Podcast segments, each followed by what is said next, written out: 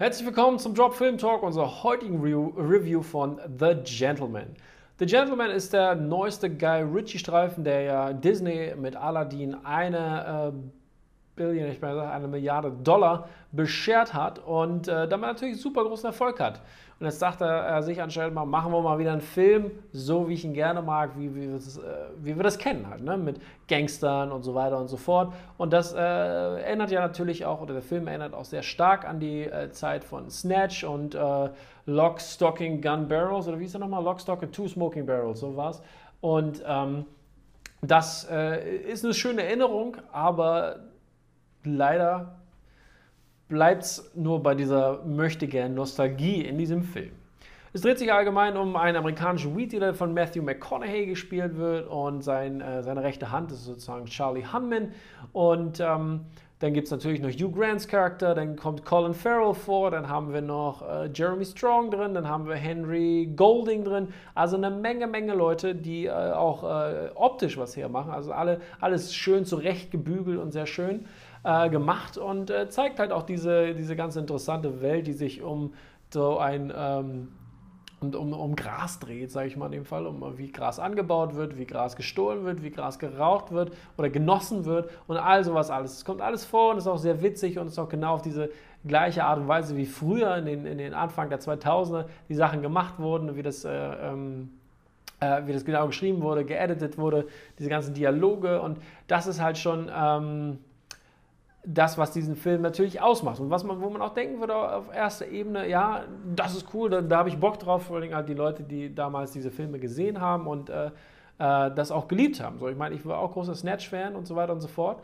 Aber das große Problem dieser ganzen Filme ist, dass es, ähm, dass es halt äh, oftmals zu sehr, sehr äh, nicht so schönen Sachen kommt, wie die ganze Sache, dass es halt, dass, dass dieser Film irgendwie einem das Gefühl gibt, ja, man muss auch mal runterkommen und so und dann kann man über alles hinwegsehen. Und über die Sachen, die man hinweg sieht oder hinwegsehen soll ähm, oder dadurch geblendet wird, sind halt dieser, die, das feine Outfit, die super äh, ge, ge, ge, herge, äh, hergerichteten Bärte, ähm, ne, die, die, die Bespoke Suits und so weiter und so fort. Aber das soll einfach irgendwie, das habe ich das Gefühl, dass es so ablenkt von dem eigentlich äh, diesen, diesem Alltagsrassismus, der dort an den, äh, an den Start gebracht wird und auch die, die äh, nicht mehr relevanten Stereotype und dieses, vor allem dieses Hin und Her, Ping-Pong, Storytelling, was super, super ähm, outdated ist und das äh, kriegt irgendwie Guy Ritchie anscheinend nicht in den Griff. Und das hat vielleicht damals in gewisser Art und Weise funktioniert, beziehungsweise wurde auch mit, in, in, in einer gewissen Art und Weise mit Story abgedeckt. Aber das wird dann heute in, äh, 2020 reingenommen. Äh, und das, da funktioniert es halt einfach nicht. Und ähm, es, es, bleibt einfach stecken auf diesen Sachen. Ich meine, da, da wird äh, zum Beispiel Henry Goldings Charakter als äh, James Bond License to Kill äh, äh introduced, was halt schon super fragwürdig ist. Und, ne? und dann ist natürlich halt, dass die, die weißen, gut angezogenen äh, Gentlemen, wie es auch heißt, äh, wesentlich überlegener sind gegen den über den, den Smack-Dealing Chinamans. Und das ist halt äh, äh, Chinaman. Und das ist halt so das, das große Problem, was dieser Film halt hat. Und äh, Guy Ritchie, der eigentlich ja sonst eigentlich ja ein guter Storyteller ist, Entschuldigung, ein guter Storyteller ist, äh, kann einfach nicht damit umgehen und muss das Ganze ja in, in 2000, also nach 2020 bringen. Äh, der, der Film wirkt halt einfach sehr alt und das ist halt ein großes, großes Problem. Und auch solche Sachen wie äh, Colin Farrell, äh, ist Charakter, der, Coach heißt, der äh, solche, ähm, sag ich mal, Racial äh, Slurs halt einfach entschuldigt und das als, als wenn, das, wenn das lieb gemeint ist oder beziehungsweise als so, äh, ich neck dich damit, dann ist es vollkommen okay. Aber nein, das ist gar nicht okay. Und äh, der Film, wie gesagt, gibt das so ein bisschen vor, der uns, sagt, der uns sagt, hey, wir müssen das, ähm, wir, wir müssen doch mal ein bisschen relaxen, ist ja alles okay. Ne?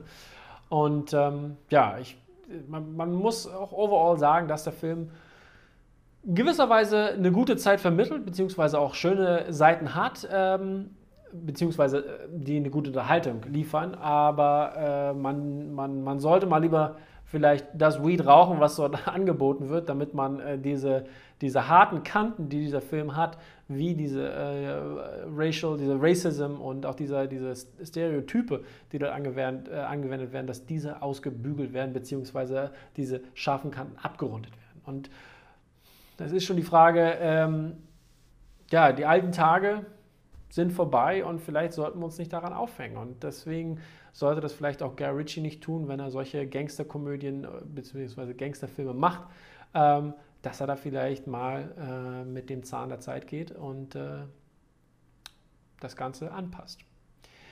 Meiner Meinung nach gibt es für den Film äh, trotzdem noch 6 von 10 Punkten. Ich bin gespannt, wie ihr den Film fandet, wenn ihr ihn gesehen habt. Äh, lief ja schon der einen oder anderen Sneak. Also hinterlasst doch mal in den Kommentaren, wie ihr es so seht. Macht's gut, bis dann.